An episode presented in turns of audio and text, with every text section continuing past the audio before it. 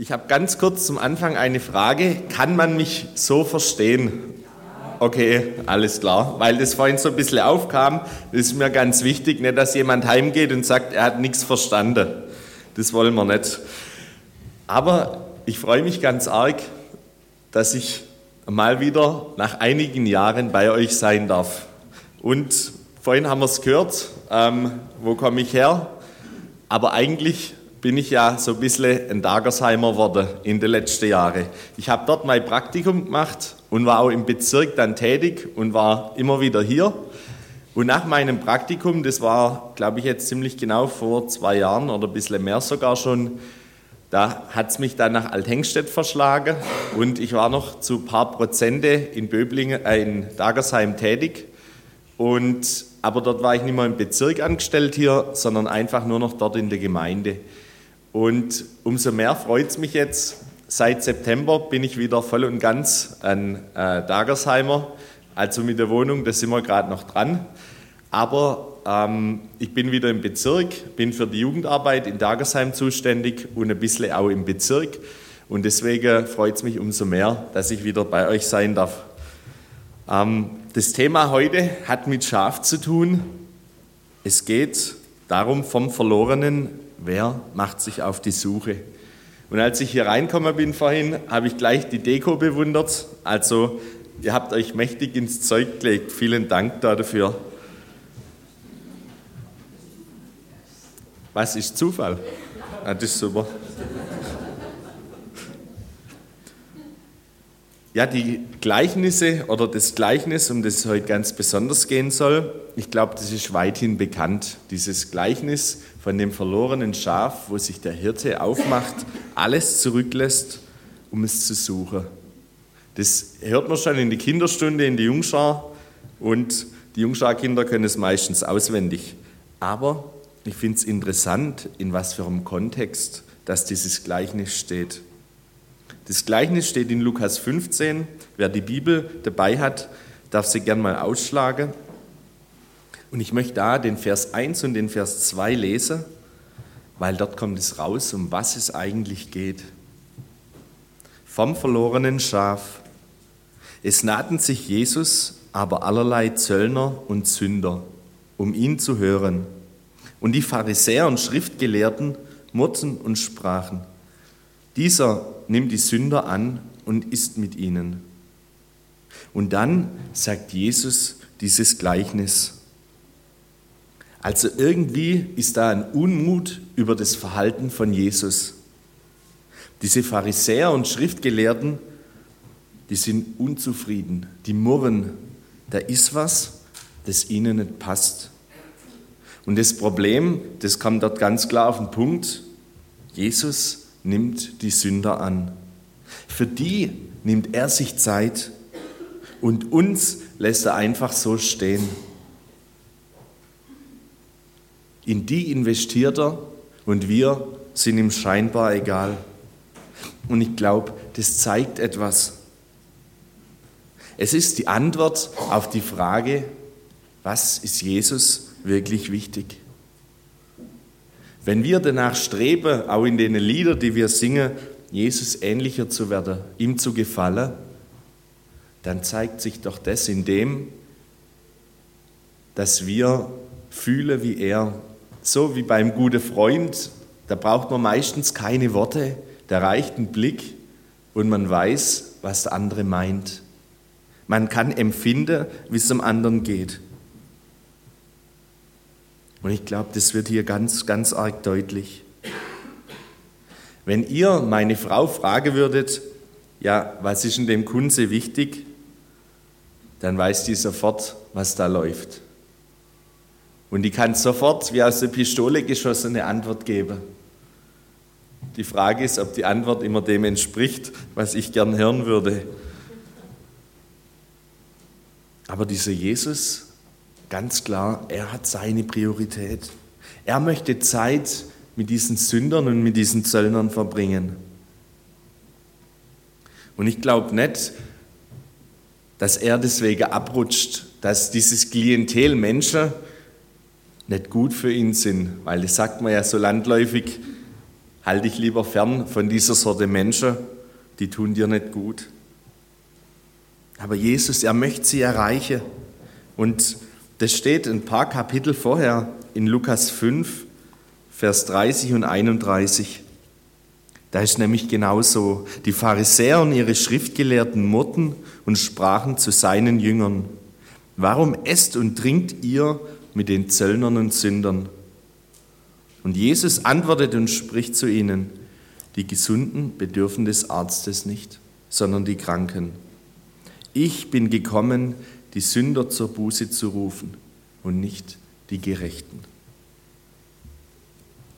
Und dann erzählt Jesus den Pharisäern dieses Gleichnis. Es ist also an die Menschen gerichtet, die schon an Gott glauben, die mit Gott unterwegs sind. An die Gläubigen wird man heute vielleicht sagen, an die Gemeinde, vielleicht auch in Sindelfingen. Jesus, er nimmt die Sünder an. Wo er sich aufhält, da zieht er die Ausgestoßenen, die Bedürftigen, die Hoffnungslosen an. Die Frage ist, was wollen sie von ihm hören? Wahrscheinlich brauchen sie nicht die Bestätigung, dass sie völlig kaputt sind und dass ihr Lebenswandel völlig anstößig ist. Das wissen sie selber. Das kriege ich sie auch immer wieder zu spüren von der Gesellschaft. Gerade von den Schriftgelehrten, die sich auskennen, die wissen, was man tut und zu lassen hat und was nicht. Was diese Menschen aber bei Jesus erleben, und deswegen ist er so ein Magnet dafür, das ist seine Barmherzigkeit. Die Barmherzigkeit ihnen gegenüber, die es nirgends anders gibt. Er meidet sie nicht, er sucht sie. Und das erleben gerade die schon nirgendwo. Sie wollen von Jesus über Gott hören. Da ist ein Interesse und eine Neugier da, weil er so ganz anders mit ihnen umgeht. Und das Problem ist, die Sünder und Zöllner, zumindest in der damaligen Zeit, die haben sich ganz arg schwer getan, dass sie von Gott hören. Weil dort, wo sie waren, dort wollte man sie nicht. Es wäre unmöglich gewesen, dass gerade die in so einen Gottesdienst, in diese Gemeinschaft mit Gläubigen kommen. Und deswegen macht Jesus sich auf die Suche nach ihnen. Und jetzt möchte ich dieses Gleichnis lesen. Wer die Bibel hat, darf sie gerne aufschlagen. Lukas 15, Abvers 4. Welcher Mensch ist unter euch, der hundert Schafe hat, und wenn er eins von ihnen verliert, nicht die 99 in der Wüste lässt und geht dem Verlorenen nach, bis er es findet. Und wenn er es gefunden hat, so legt er sich's auf die Schultern voller Freude. Und wenn er heimkommt, ruft er seine Freunde und Nachbarn und spricht zu ihnen, freut euch mit mir, denn ich habe mein Schaf gefunden, das verloren war. Ich sage euch, so wird auch Freude im Himmel sein über einen Sünder, der Buße tut, mehr als über 99 Gerechte, die der Buße nicht bedürfen. Ganz klare Worte, die Jesus da an diese Pharisäer und diese Schriftgelehrte richtet.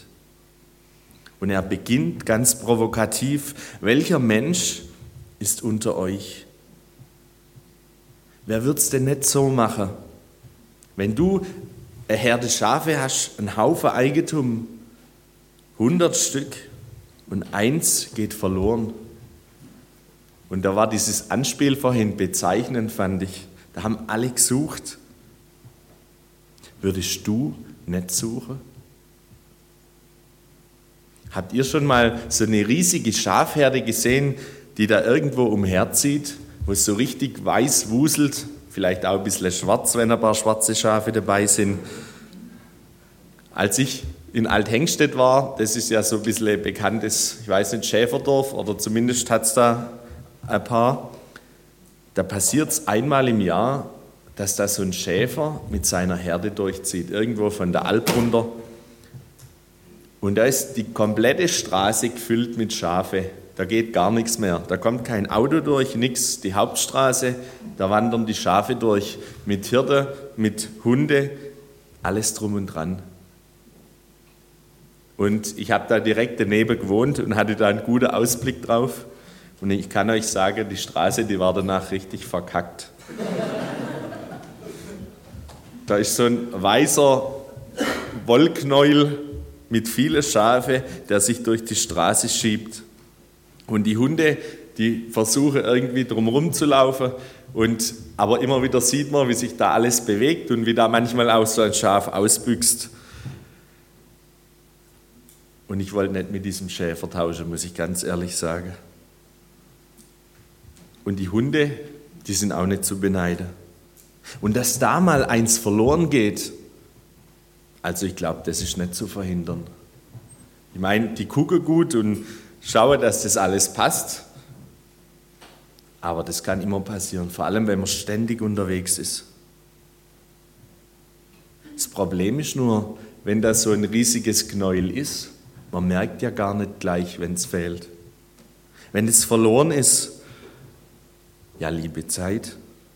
Ich glaube, erst abends, also dort dann im Stall oder wenn es irgendwo die Schafe eingepfercht werden in ein Gehege und man vielleicht anfängt, das kennen ja die meisten wahrscheinlich, Schafe zu zählen am Abend. Es ist ja schon ein bisschen eine ermüdende Arbeit. Vor allem, wenn dann noch eins fehlt und man vielleicht noch einmal und noch einmal zählen muss.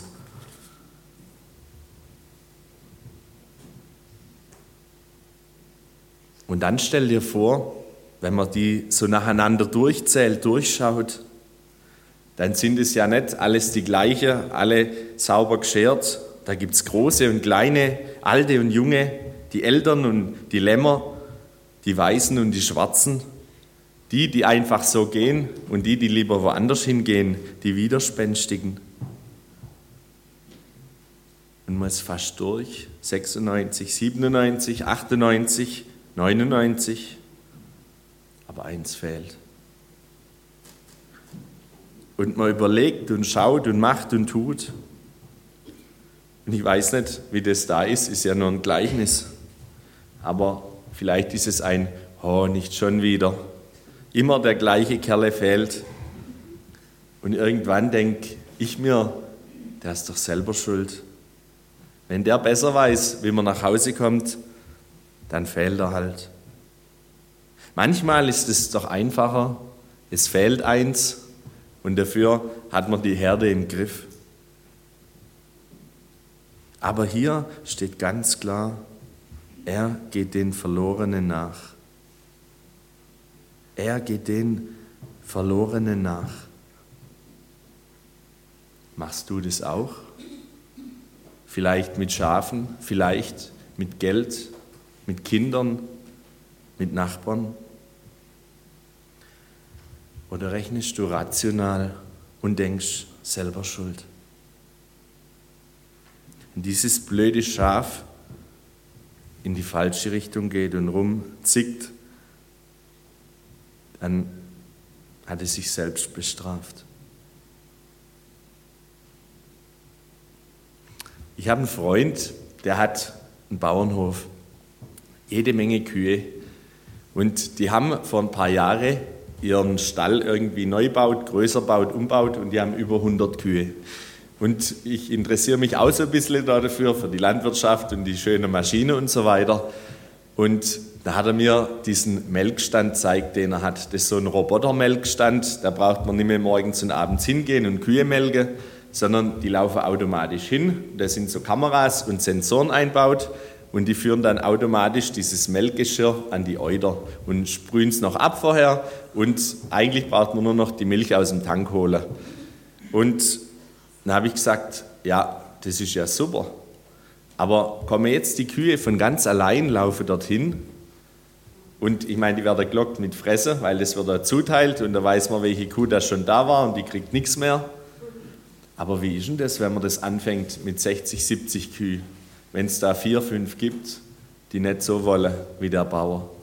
Und er hat gesagt, ja, das war am Anfang ein großes Problem, weil die können dann rund um die Uhr hingehen und wenn alle auf einmal kommen, funktioniert es auch nicht. Aber so nach und nach wird es. Und da klappt es ganz gut. Am Anfang muss man sie noch manuell hinschieben, irgendwie hinloggen. Manche muss man sogar noch von Hand melken, weil es einfach nicht funktioniert. Aber im Großen und Ganzen läuft es. Und dann habe ich gefragt, ja, gibt es denn auch dann ein paar Kühe, die auch nach Wochen nicht bereit sind, dorthin zu gehen? Und dann hat er so ein bisschen gesäuft und hat gesagt, ja. Und dann habe ich gefragt, ja, und was machst du mit denen? Und dann hat er gesagt, ha, man probiert es halt eine Weile, aber wenn es gar nicht geht, dann verkauft man sie. Also, wenn man so überlegt, es ist besser, weil sie nicht spuren, dass man sie verkauft und mit denen anderen arbeiten kann. Ich verstehe es ja ein bisschen, aber das ist rationales Denken. Wenn juckt es schon, wenn eine Kuh halt nicht so will, dann wird sie verkauft, dann kriegt man andere, die vielleicht besser ist. Ein Prozent Verlust, was ist das schon? Also, wenn wir ganz ehrlich sind, nicht viel. Aber jetzt meine Frage. Wie ist es denn bei uns als Gemeinde? Ist es nicht auch so in meinem Denken, ganz persönlich und in der Gemeinde? Das sind Menschen, die vielleicht unbequem sind. Menschen, die einfach nicht in die Spur gehen von alle hundert anderen, die in die Gemeinde kommen. Menschen, mit denen man mehr Ärger wie Freude hat. Das sind meistens gerade die schwarzen Schafe. Was mir eigentlich lieber wäre, die wären gar nicht da. Und wenn ich ganz ehrlich bin, da muss ich sagen, mir geht es manchmal auch so. Da kommen Leute in die Gemeinde, die so richtig unbequem sind, die ganz anders ticken, die aus einem ganz anderen Hintergrund kommen. Und eigentlich wäre es mir lieber, sie wären nicht da.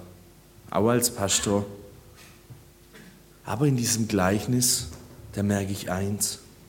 Was für eine Liebe muss dieser Hirte zu seinen Schafe haben, dass ihm das ganz und gar nicht egal ist, wenn eins fehlt.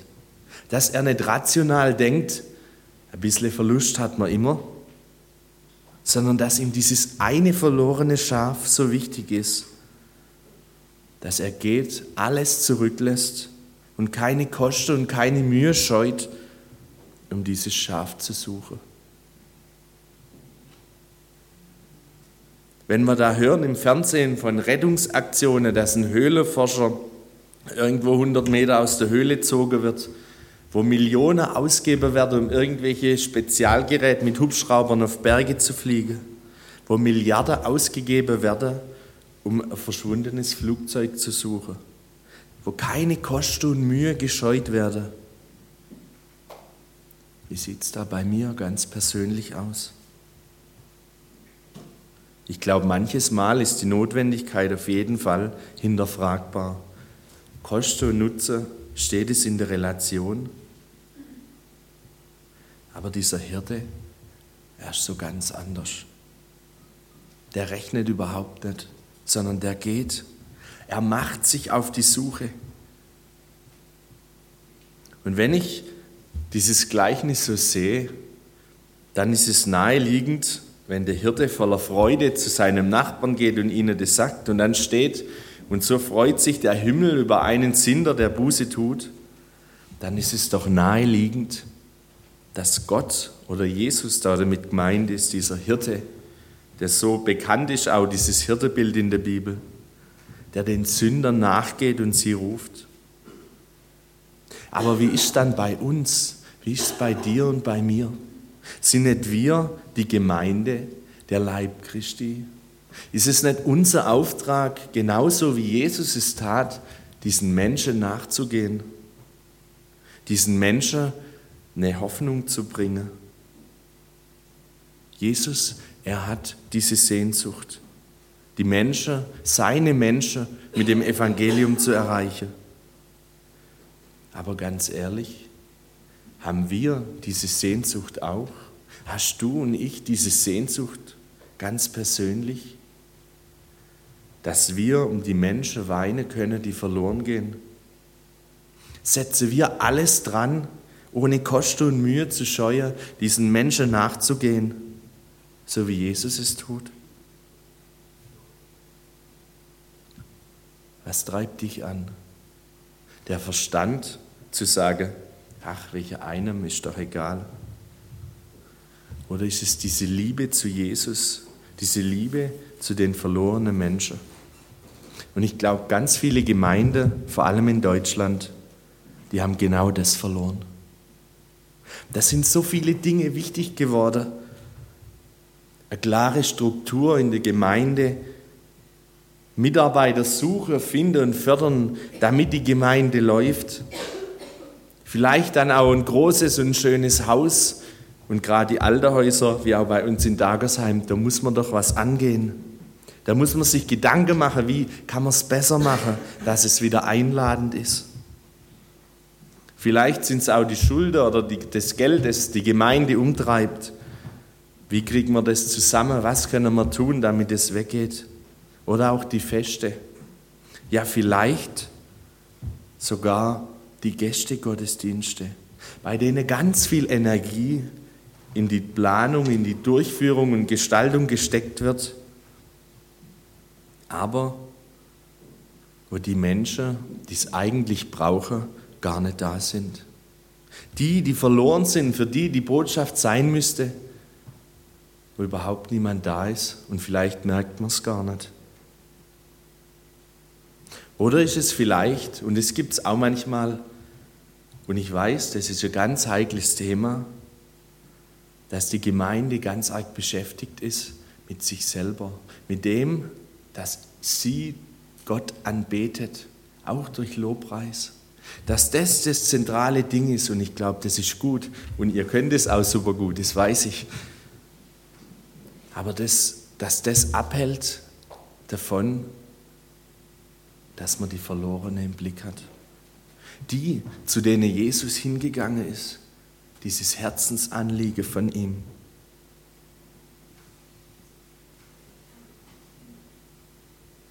Und vorhin haben wir es gesungen, er hat mich gerufen und gerettet, ich bin ein Gotteskind. Wisst ihr, ich glaube, das ist so wichtig, dass wir als Gemeinde diesen verlorenen Menschen nachgehen. Und dass wir dort, wo wir das verloren haben, wo uns das egal wurde ist, wo mir das egal wurde ist, dass wir wieder ganz neu uns dahin zurückbesinnen, für was das Evangelium eigentlich gut ist.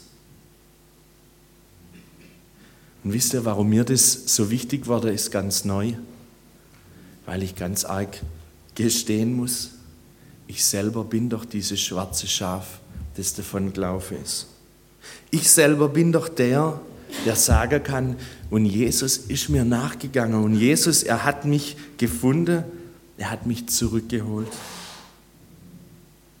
Er hat nicht aufgegeben, mir hinterherzugehen, um mich zu packen und in die Herde zurückzustecken. Und wenn ich selber nicht erlebe, wenn ich selber das nicht sagen kann, dass er es ist, der mich zur Umkehr rufen hat, ich glaube, dann wird es ganz arg schwer. Wenn ich selber sowieso gerecht bin und Jesus nicht brauche, dann sind mir die anderen doch bestimmt nicht so wichtig. Wenn ich ein Schaf aus der großen Herde bin, da fällt doch dieses eine nicht auf. Aber ich selber sehe mich als so ein schwarzes Schaf, das davon abhaut. Und ich muss ehrlich sagen, verdient habe ich es nicht.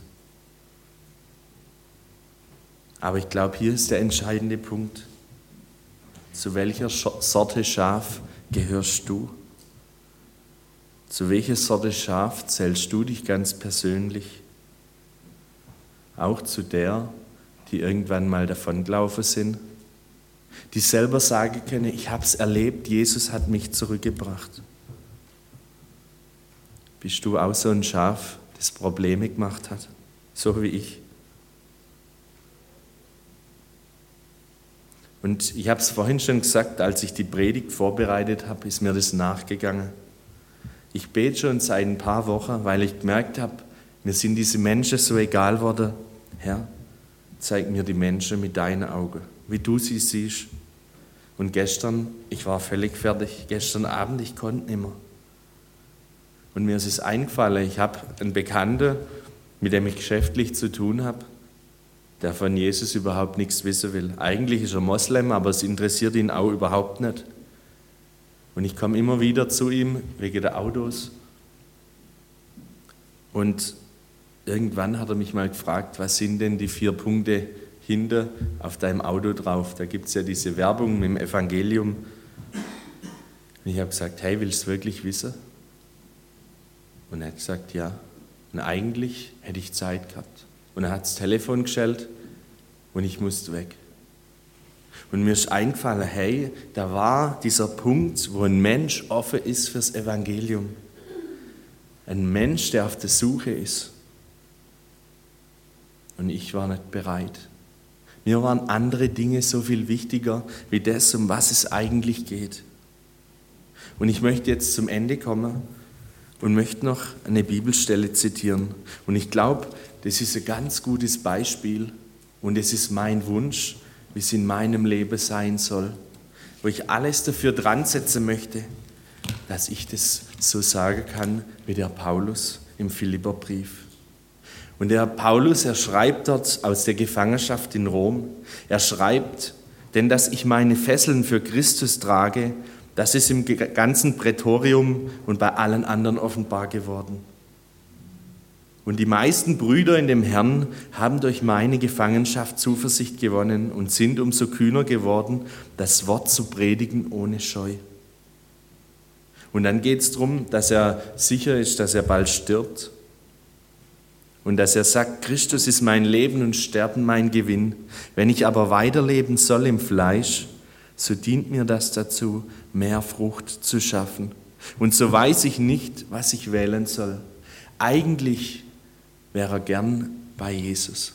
Eigentlich wäre es ihm lieber, dass er stirbt, dass er Lobpreis machen kann, seinen Herrn anbeten kann.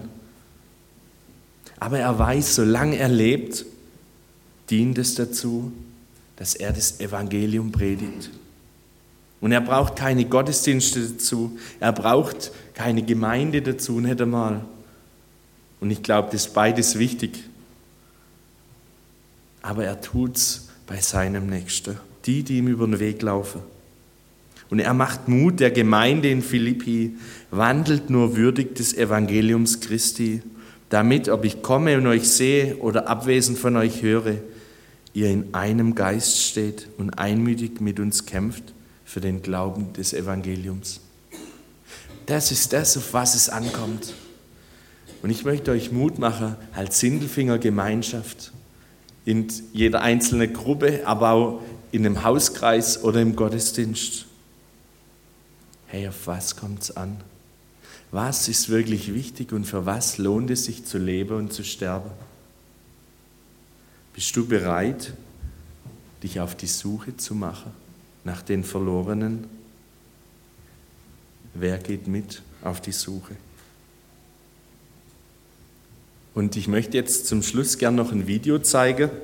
Ähm, die Technik, die ihr habt, also die Techniker, die sind echt der Hammer, weil ich habe es eine Viertelstunde vorher ihnen gegeben und die haben es noch aus dem Internet besorgt. Das ist ein Video, das genau das ausdrückt, um was es heute ging. Und ich möchte kurz so eine deutsche Übersetzung dazu vorlesen. Und das Video gibt es leider nur auf Englisch mit englischem Text. Das Lied heißt Does Anybody Here Her? Sie läuft hunderte Meilen, Stunden in die falsche Richtung. Sie versucht's, aber die Abgründe werden immer größer in den Tiefen ihres kalten Herzens. Also macht sie sich auf, ein weiteres Unglück zu finden. Sie ist weitere zwei Jahre älter geworden. Und doch ist sie drei weitere Schritte nach hinten in die falsche Richtung gegangen. Kann irgendjemand sie hören? Sieht sie jemand? Oder weiß überhaupt jemand, dass sie heute untergehen wird? Im Schatten unserer Kirchturmspitze oder unseres Kirchengebäudes, unserer Kirche, unserer Gemeinde. Dass sie mit all den anderen verlorenen und einsamen Menschen, die auf der Suche sind nach der Hoffnung, die in mir und dir gut versteckt ist, Hört sie jemand? Sieht sie jemand? Sie hat Sehnsucht nach Schutz und Zuneigung, denn sie hat es zu Hause nie bekommen. Sie ist auf der Suche, einen Helden erleben zu dürfen, der sie mitnimmt und beschützt, der sie beschützt und ihren Tag rettet. Sie lässt ihren Märchenprinzen herein, der sie verzaubert, denn er weiß, die richtigen Worte zu wählen, die schmeicheln. Und es ist nur ein Moment, in dem sie ihren Verstand ausschaltet, doch sie gibt sich selbst dahin. Kann sie irgendjemand hören? Kann sie irgendjemand sehen? Oder weiß überhaupt jemand, dass sie heute untergehen wird im Schatten unserer Gemeinde? Mit all den anderen verlorenen und einsamen Menschen, die auf der Suche sind nach der Hoffnung, die in dir und mir gut versteckt ist. Hört sie jemand? Sieht sie jemand? Wenn dann die Verurteilungen in den Gemeinden heraufziehen, die bösen Worte, die hochmütigen Blicke von hochmütigen Gemeindegliedern, die es nicht ertragen, diese scharlachroten Buchstaben einfach so vorüberziehen zu lassen, wird sie nie wieder treffen. Er läuft 100 Meilen pro Stunde in die falsche Richtung.